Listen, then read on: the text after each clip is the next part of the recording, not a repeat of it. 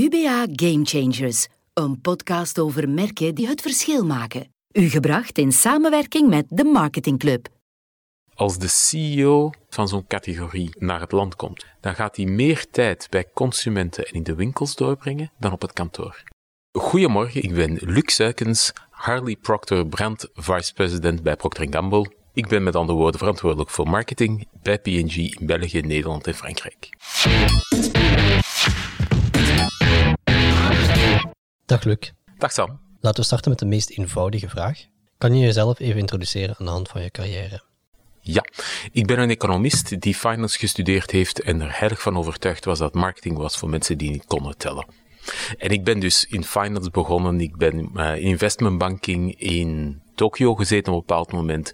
Uh, tax law, zowat het saaiste, dacht ik toen, dat er kon zijn, er ook nog bij gestudeerd. En ik heb me daar gerealiseerd dat finance fantastisch gebied is, ongelooflijk strategisch, ongelooflijk boeiend, maar ik miste het contact met de mensen. Ik miste het menselijke, de impact, wat ik deed bij de mensen. En zodoende uh, heb ik een MBA gedaan aan de Kellogg School Northwestern, waar ik bij Kotler gestudeerd heb en zo ben ik in marketing terechtgekomen. Zoals de meeste mensen ben ik daar begonnen voor drie jaar, maar nu, dertig jaar later, vind ik er nog steeds mijn uitdaging. En wat heb je binnen P&G allemaal gedaan? Binnen P&G begin je in marketing en blijf je in marketing. Maar daar ga je door de verschillende aspecten van marketing. Je begint lokaal op Benelux-niveau, dan ga je regionaal. Heb ik een regionaal merk gelanceerd, AC Delicaat. Heb ik een wereldwijde functie gehad met agentschappen in New York, nieuwe merken lanceren in China en Japan.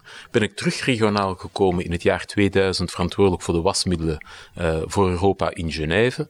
En sinds 2003 ben ik terug naar België gekomen, initieel verantwoordelijk voor de Benelux en sinds 2014 Frankrijk ook nog bij. Wat was doorheen heel die periode voor jou de meest memorabele functie of het meest memorabele wat je hebt gedaan binnen P&G? Elke periode heeft zijn uitdaging, heeft iets memorabel. En uh, uiteindelijk komt het erop neer, het meest memorabele is hoe je een grote doorbraak kan maken die tien jaar later nog daar is. Ik geef bijvoorbeeld, uh, toen ik in een global, in een wereldwijde functie zat, dan werk je op innovatie die drie, vier jaar uitgaat. De hele verpakking van Lenore heb ik toen aangepakt. En nu, tien jaar later, sorry, twintig jaar later, is dat nog steeds het platform dat ik toen ontwikkeld heb. Toen ik terugkwam in België, was Pampers en is Pampers nog steeds een groot merk, maar het sprak de mensen niet aan. En toen ben ik begonnen een samenwerking met UNICEF, en die is binnen P&G wereldwijd gaan reizen begonnen vanuit België. Dat zijn memorabele momenten waar je doorheen je merk impact maakt op de mensen. P&G is intussen al een heel aantal keer gevallen. En ik denk dat iedereen de naam wel kent, P&G. Heel kort nog even, wat is de missie, de visie van P&G? P&G wil dagdagelijkse producten maken die het leven van elk van ons elke dag een beetje makkelijker en beter maken. Dat zijn dagdagelijkse dingen, wasmiddelen, Dash, een afwasmiddel, Treft, dat één Belg op twee gebruikt. Een shampoo. 1 euro op 4 op shampoo wordt gespendeerd aan Head Shoulders. Gillette, wat we als mannen kennen. Maar ook Pampers, waar velen in opgegroeid zijn, of Always. Dagdagelijkse producten die het leven iets aangenamer en makkelijker maken voor de mensen. Chris van Roei, CEO van UBA, heeft u een tijdje geleden gebeld en gevraagd wil je meedoen aan de reeks Game Changers. Je hebt ja gezegd, daarom zit je hier vandaag. Waarom zou je jezelf een gamechanger durven noemen? Doorheen mijn loopbaan binnen P&G heb ik een paar dingen kunnen doen die vanuit België het bedrijf wereldwijd veranderd hebben en sommige hebben ook impact gehad op industrie. Een daarvan is toen ik terugkwam in 2004 naar België, heb ik een manier ontwikkeld in een wereldwijd bedrijf en P&G meer dan anderen nog is zo centraal aangestuurd heb ik een model ontwikkeld hoe je in zo'n centraal aangestuurde categorie- en innovatiegedreven bedrijf lokale marketing doet. Het was het model van Brand Operations. En dat model is overgenomen door het bedrijf eerst in de regio en nadien wereldwijd. Een model dat je hebt geïntroduceerd waardoor je binnen een multinational toch lokale marketing kan doen. Mag je daar meer over vertellen of niet? Ja, ik kan daar meer over vertellen. Vaak um, ik heb ooit een vraag gekregen of ik nog iets lokaal mag beslissen. En ik denk dat die vraag de kern is van het probleem. alsof er één consument 1 euro meer wil betalen of ik beslis dan wil iemand in een hoofdkwartier. De echte vraag komt dus op neer: hoe kan ik ervoor zorgen dat de mensen lokaal hun consument goed begrijpen? En innovaties die echt doorbraak zijn, die zijn universeel. Wat moet ik ervoor doen zodanig dat ze relevant zijn in de context van mijn consument? En als dat de houding wordt, dan gaat er ineens een deur open van opportuniteiten. En ja, twee op de tien of één op de tien zijn niet relevant en moet je dan ook niet doen. Maar de houding wordt totaal anders. En nu is niet de vraag hoe doe je dat op één initiatief, maar voor mij is de verantwoordelijkheid als bedrijf, zijn er 120 initiatieven over al die categorieën heen in de markt. Hoe zorg je ervoor dat 80% van die initiatieven lokaal succesvol zijn? Hoe ga je tools aanreiken? Wij noemen dat capabilities. Hoe ga je de kracht bouwen van je lokale marketeers? Om in wisselwerking met het centrum dat op te bouwen. En dat is een manier van organiseren, is een manier van skills bouwen, is een manier van capabilities, sorry voor de Engelse woorden, waarin je op lokale, je lokale marketeers helpt succesvol je merken te bouwen lokaal. En hoe doe je dat? Hoe zorg je dan dat die houding er komt? Het heeft heel veel te maken met cultuur en het heeft heel veel te maken met middelen. Ik had een centraal budget gecreëerd waarmee elke marketeer met een consument kon gaan spreken thuis. Kost niet zoveel, is vrij klein, maar het grote voordeel was dat iedereen vroeger het Calimero-aspect had. Ha, alles is centraal beslist, ik heb geen geld, ik kan niets doen. Wel, er zijn heel veel processen, maar er is één ding bij P&G wat heel makkelijk is met de consument spreken. Maar tegelijkertijd wordt nu de verantwoordelijkheid, wordt nu de verantwoordelijkheid bij jou, jonge marketeer, om niet met jouw consument gesproken te hebben. Niet de lokale data en inzichten te hebben van wat nu specifiek daarin werkt. En niet judgment van management. Maar heb jij gesproken met de consument? Dat excuus valt compleet weg. En voor 20, 30.000 euro over 15 categorieën, krijg je ineens een cultuur waar lokale marketeers geen excuus meer hebben om hun consument niet te kennen. En vanuit feiten en consumentenkennis, veel eerder dan uit higher pay judgment, posities, politiek en weet ik wat, valt compleet weg. Het is een kleine interventie, maar met enorme impact. Daarnaast was er ook natuurlijk de capabilities bouwen. Het is de verantwoordelijkheid lokaal om te zorgen dat jouw merk en jouw initiatief gekend is, dat mensen het gebruiken en dat het in de winkel ook op de juiste plaats komt. Daarvoor hebben wij bijvoorbeeld in België heel sterke databases. Wat het voor het, uh, het centrum België zeker een vast investment grade maakt, want zij kennen hun consument. En door te focussen op wat wij anders kunnen doen, wordt het voor het centrum ook heel interessant, want zij kennen hun consument goed. Zij kunnen die bereiken. Focus op wat je zelf goed moet doen. Hoe je zelf je consument goed moet kennen en kan bereiken. En dan komt het allemaal wel in orde. Toen UBA mij zei, ja, P&G komt ook, dan zat ik meteen met de vraag. P&G is een marktleider, heeft heel veel household names. Hè. Ik denk aan Pampers, denk aan Swiffer. Moet zo'n marktleider eigenlijk wel bezig zijn met game changer? Of moet hij vooral gewoon zorgen dat de markt blijft groeien en dat het marktaandeel ook blijft groeien? Ja. Um, als je op tien jaar analyse doet van onze industrie, P&G, Unilever, alle grote bedrijven, komt 90% van de groei komt van marktgroei. Het komt niet van mergers en acquisitions. Het komt niet van wat marktaandeel groeien of, of dalen. Pas op, ik volg mijn marktaandeel ook kwartaal per kwartaal. Je moet het niet verliezen. Maar de echte groei, die komt van marktgroei. En waar komt marktgroei van? Van beter aan consumenten noden te beantwoorden. Ik geef een voorbeeldje van een categorie die bij uitstek voor elke consument zegt, ja, tandpasta. Is er, hebben we nog nood aan een nieuwe tandpasta? Terechte vraag. Als je weet dat bevolking ouder wordt, mondzorg is een van de grootste uh, tandartsen zijn een van de grootste kosten wereldwijd in, in hygiëne. Nu we over hygiëne spreken, gezonde mond, bacteriën in de mond, ontzettend belangrijk. Elektrisch poetsen gaat twee keer meer plak verwijderen dan manueel poetsen. Voor de voorbije jaren is de categorie van mondverzorging, die groeit bij ons double digit. Is een snel groeiende categorie. Paar seconden geleden sprak, ik, twee minuten geleden sprak ik over tandpasta groeit. Oh, big yawn. Even geven. In realiteit is dat een hoge groei. Waarom? Omdat het gaat over mondhygiëne. Het gaat hem over een systeem. Het gaat hem over elektrisch poetsen. Wat leidt tot, tot meer plak verwijderen. Samen met de tandpasta, samen, samen met dat geheel.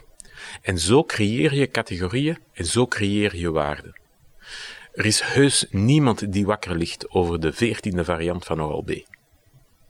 Je moet goed op het schap liggen, het moet, je moet de trends volgen, je moet een natuurlijke variant hebben de dag van vandaag en er zijn noden voor witte tanden en de mensen hebben verschillende voorkeur. Maar de echte innovatie zit hem in van tandpasta naar mondverzorging te gaan.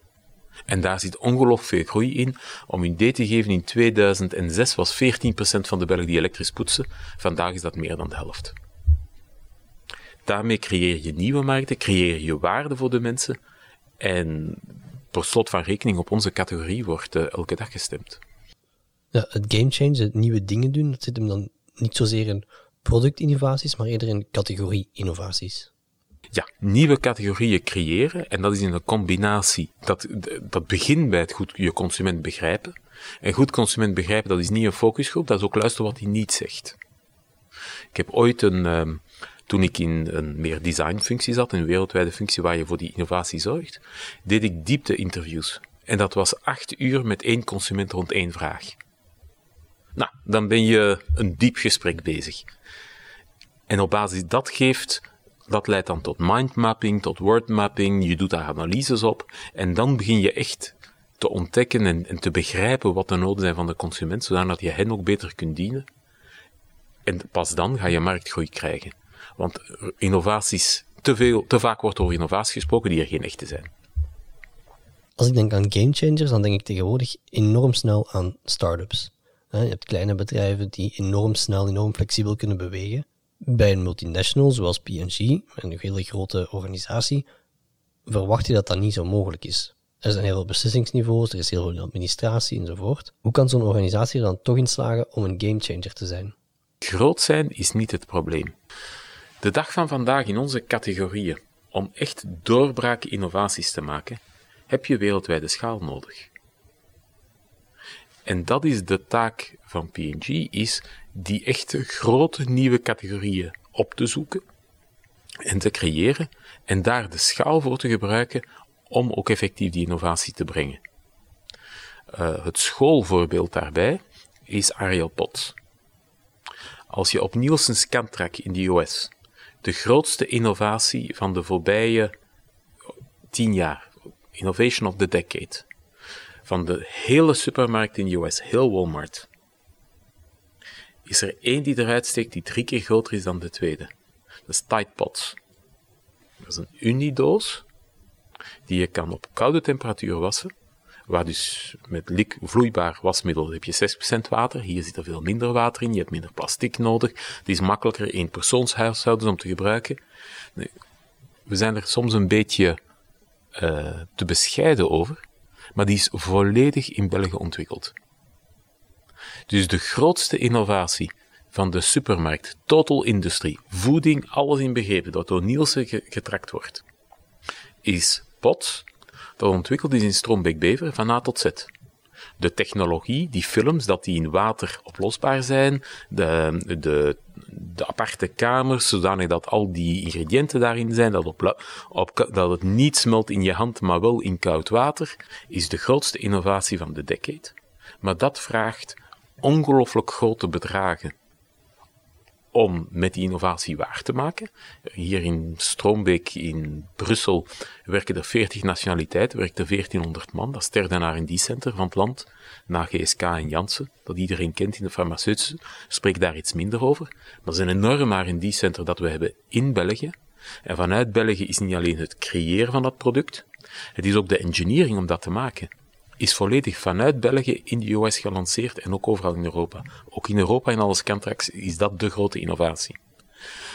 Maar als je echt wil groeien, als je echt wil nieuwe markten creëren, dan moet je schaal hebben voor die innovatie er te krijgen en ook betaalbaar te houden.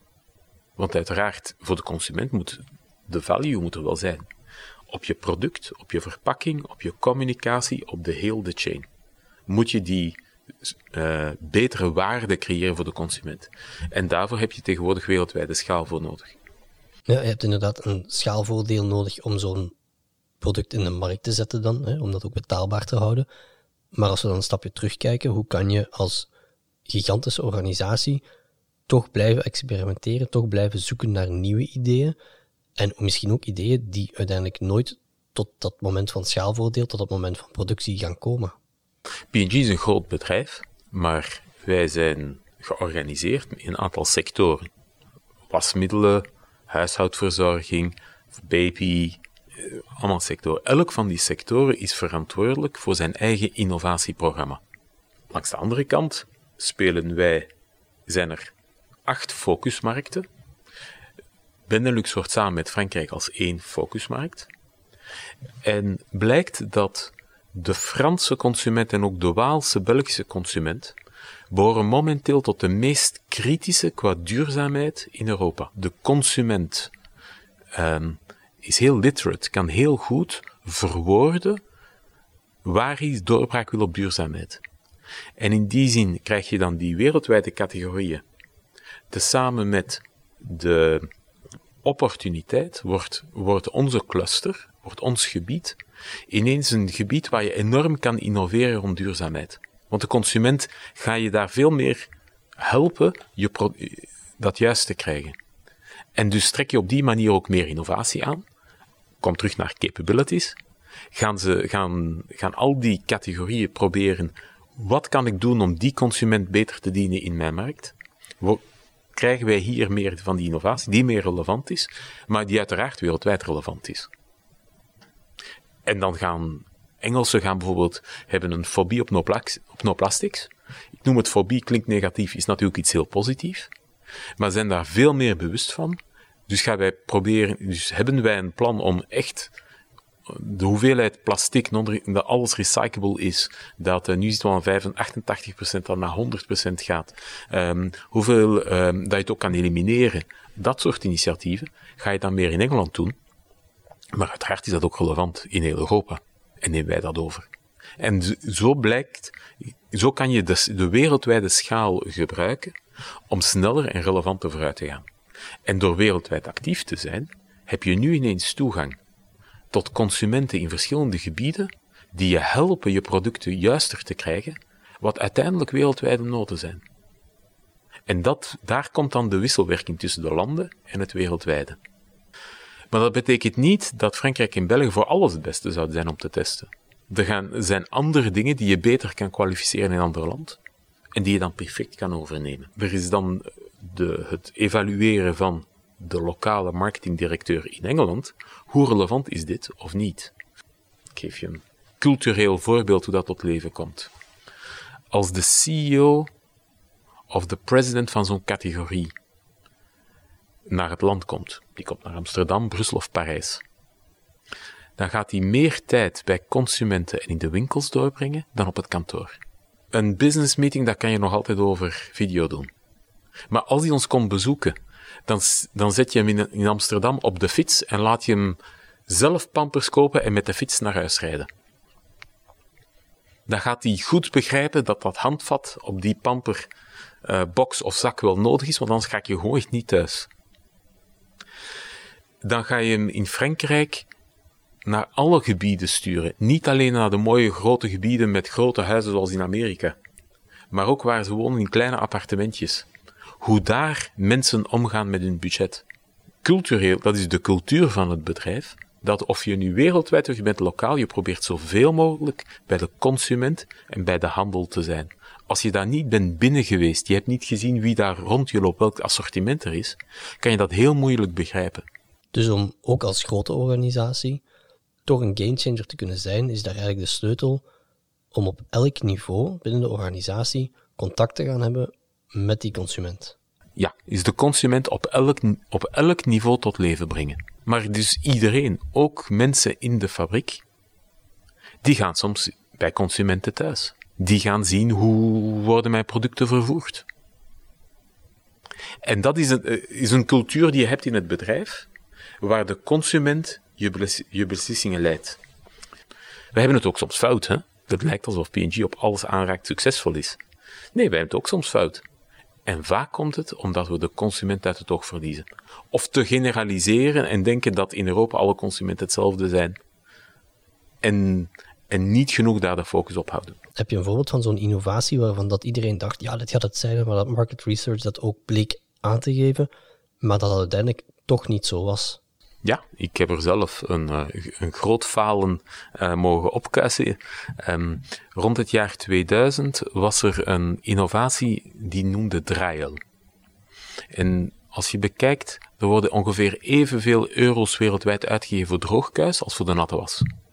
Wij P&G hebben Dash, Ariel, wij zijn in de natte was. Wat als we nu eens de uh, droger thuis gebruiken voor droogkuis? Een US-innovatie die heel snel naar hier gebracht is, in testmarkt. En wat bleek, we hadden de consument totaal fout ingeschat. In de US is na de draai, draaicleaning is eerder verfrissen. Wij gaan naar droogkuis als het echt vuil is. Dus het product reinigt gewoon niet goed genoeg. Dus soms ga je te snel. Zeg je, nou, daar hebben we een ongelooflijk product, laten we het in vier markten op de markt brengen. Dat gaan we pakken. In dit geval was er een fundamentele uh, vergissing, fout, in, het, in de rol van droogkuis bij de consument. Een goed voorbeeld van toen een beslissing door één persoon wereldwijd genomen, maar die niet voldoende geluisterd heeft, in touch was, in contact was met consumenten in de verschillende, in de verschillende omgevingen. Er is ook een, een, ehm, een cultuur bij P&G om over fouten te spreken. Bijvoorbeeld in Duitsland wordt elke maand bij een bepaalde, in, in de in de commerciële organisatie, een award uitgegeven voor de grootste flop. En dat wordt niet negatief gezien van we gaan die tegen het publiek tegen de schandpaal nagelen. Nee, als je geen risico's meer durft nemen, en niet, geen cultuur is waar het oké is over failure te spreken en daaruit kunt leren, dan ga ik je ook niet vooruit. En dus ja, er worden ook, worden ook aangemoedigd om risico's te nemen, anders heb je geen entrepreneurial culture meer. Je probeert natuurlijk wel je risico's in te schatten, je probeert dat te limiteren, je probeert, um, je probeert dat op een goede manier te doen, maar je moet wel dat ondernemerschap behouden. Anders um, zijn het inderdaad de start-ups die het beter gaan doen. Het is ook een permanent leren. Bijvoorbeeld, vorig jaar merkten wij, vorig jaar hadden we een goed jaar in Frankrijk, maar onze grootste concurrent waren niet de traditionele andere multinationals, waren de lokale kleine merken. Wat uiteindelijk weergaf dat de consument miste authenticiteit, duurzaamheid van onze merken. Als zij daarvoor kiezen voor een lokaal merk, dan betekent dat uiteindelijk dat ze, dat ze die, die boodschap van duurzaamheid, wat is nu echte duurzaamheid in onze merken, niet gekregen hebben. Hoe kunnen we die op een consistente, goede manier brengen? Dat is onze taak. Dus volgens mij, als er kleine merken sneller groeien, betekent dat de grote merken te, niet genoeg extern gefocust zijn en wel iets missen. Je hebt daar in Frankrijk gezien, oké, onze grootste concurrenten zijn eigenlijk de kleine merken. Tegenwoordig heb je heel wat kleine bedrijven die ook heel snel erg groot worden of heel snel bepaalde gevestigde waarden uit de markt kunnen drijven. Denk aan de autosector bijvoorbeeld, of de transportsector in het algemeen. Hoe zorg je ervoor dat dat bij P&G niet het geval zal zijn? Dat daar geen merken worden weggeduwd door snelle nieuwkomers, door snelle groeiers? Als er kleine bedrijven snel groeien, is omdat zij een nood beantwoorden, een vraag beantwoorden, die als grote merk niet doet dan moet, is eigenlijk je vraag, waarom beantwoord je de vraag niet van de consument? Vaak is de nood niet moeilijk.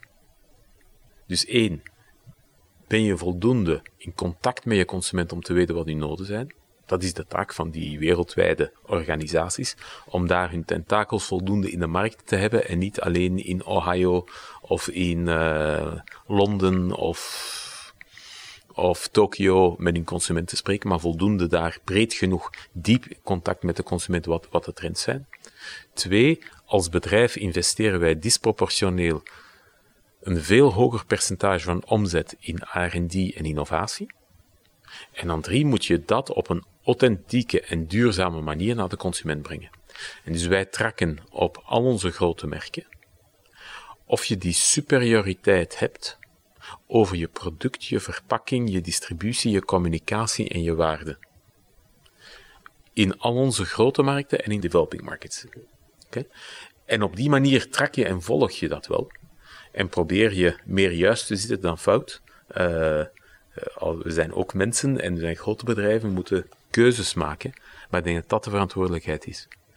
De grote uitdaging is dat wij natuurlijk ook op Wall Street staan en kwartaal na kwartaal moeten leveren. En veel van die start-ups vaak met op lange termijn free money zitten, waar op korte termijn je daar soms wel kan afzien, maar op medium termijn is er geen excuus als PNG dat je dat niet kan. Ik geef een voorbeeldje. Op een zeker moment op Gillette is Dollar Shave Club enorm sterk gegroeid. En dan kan je de vraag stellen waarom. Is het product beter? Nee. Dus gaat het over innovatie, kan product zijn, kan uh, verpakking zijn, maar kan ook distributie zijn. Was onze distributie wel zo goed als het moest zijn? De eerste reclame van Dollar Shave Club ging over je mesje niet vinden in de winkel. Dat was in positionering. Dat was, dat was de gap in de market. Het ging over de kwaliteit van onze, van onze distributie. Nadien kwamen er een hoop andere dingen bij op waarde. Je hoort daar de dag van vandaag minder van. Omdat je, zij hebben een zwakte van ons op dat moment goed uitgebuit en daar een opportuniteit in gezien. Uiteindelijk heeft de consument ook wel gezien dat de kwaliteit van het product voor sommige mensen goed beantwoord, maar voor een aantal Gillette beter was. En, en Gillette als merk komt, komt terug. Gewoon maar om aan te geven, één, het is oké om over failure te spreken. Maar twee, het blijft een permanente waakzaamheid om te zorgen dat je over je hele assortiment, over al die landen en over de verschillende aspecten superieur blijft en goed de consument blijft volgen en bedienen. Je hebt al een heel aantal leuke voorbeelden gegeven. Voordat ik naar mijn afsluitende vragen ga, zijn er nog voorbeelden waarvan je zegt die zou ik nog graag willen meegeven waar dat P&G een gamechanger was? Ook op communicatiegebied ga ik een voorbeeld aanhalen. POTS, Unidos, zijn makkelijker te gebruiken.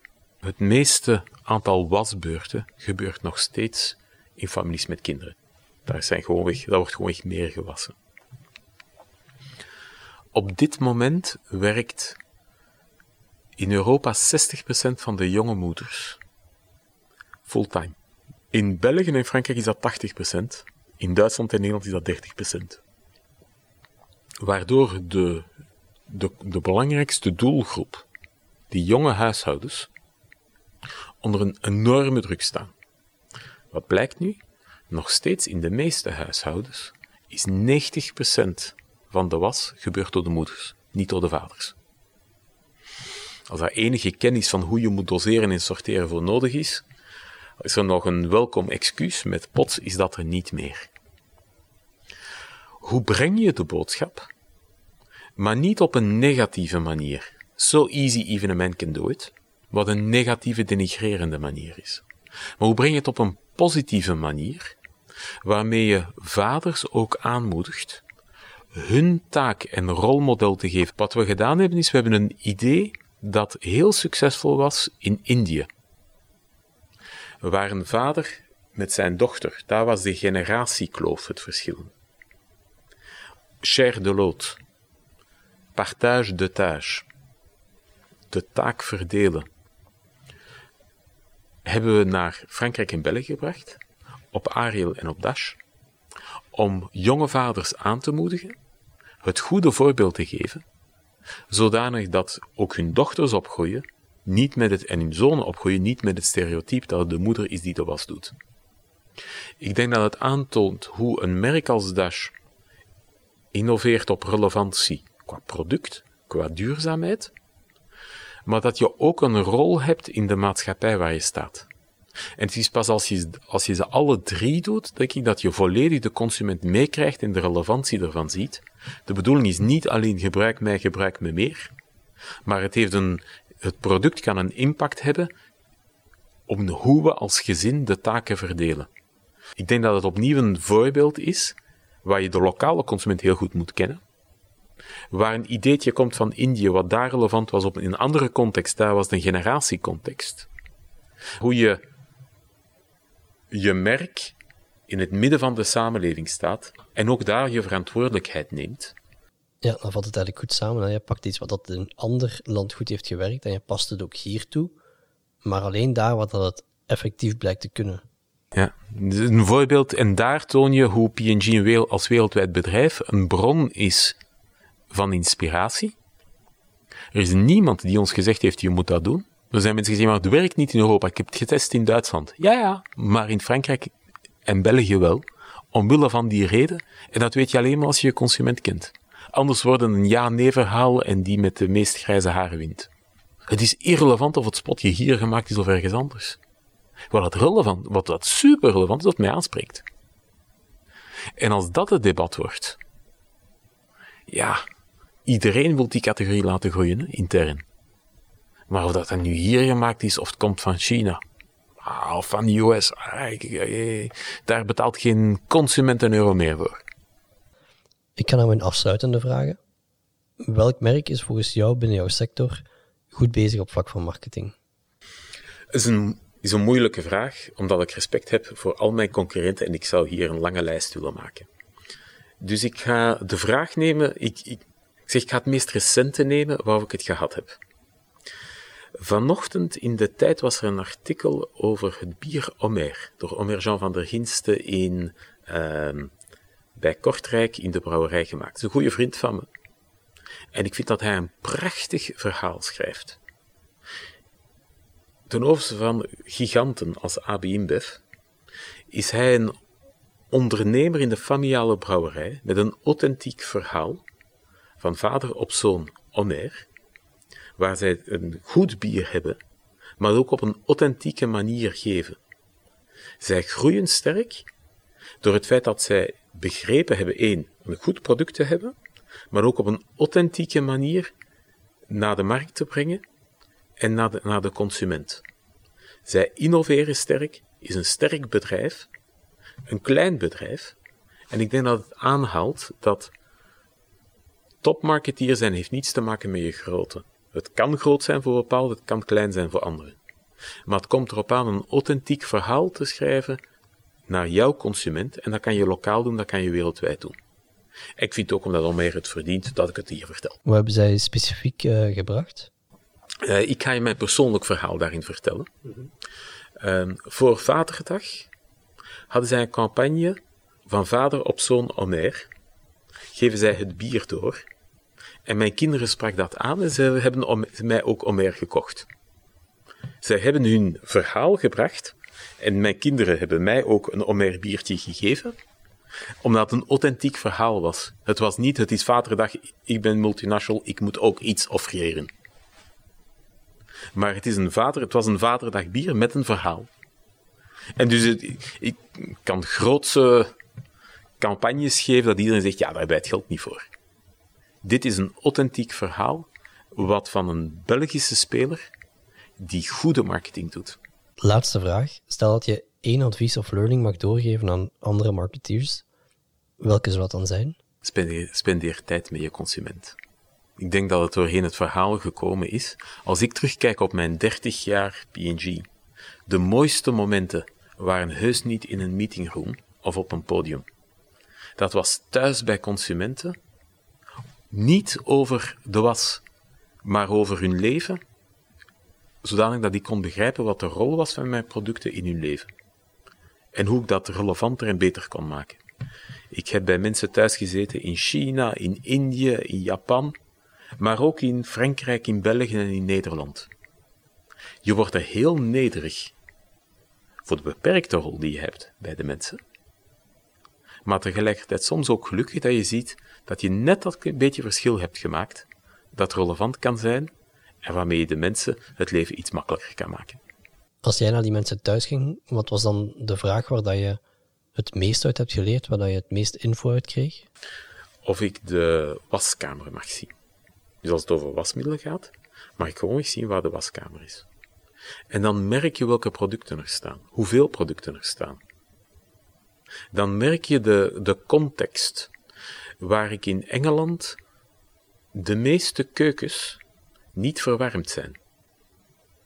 Als je in Engeland het huis is verwarmd, maar daarachter heb je een keuken, een soort veranda, dat is, de meeste daarvan waren, toen ik veel op Engeland werkte, uh, dat is al twintig jaar geleden, de meeste keukens waar ik binnenging waren niet verwarmd.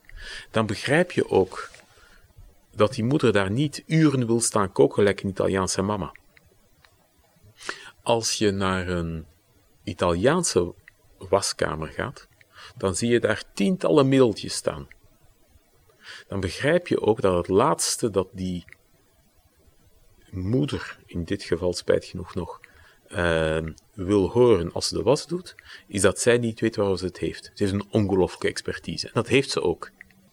Dat is boeiend, omdat je met mensen bezig bent. Dus je als je geïnteresseerd bent in antropologie, in uh, sociologie, in al die menswetenschappen, en dat tegelijkertijd met de cijfertjes, vind ik marketing ongelooflijk boeiend. Alright, dat was een mooie afsluiter, denk ik. Dat was mijn laatste vraag. Luc, bedankt voor de tijd. Bedankt dat je tot hier bent gekomen. Het was ontzettend aangenaam en voor mij ook altijd heel prettig over mijn passie te spreken. Uh, en zo hopen we voor iedereen ook een stukje inspiratie te geven om in welk bedrijf we ook zitten, toch het kleine verschil te proberen te maken. UBA. Taking brands further. Much further.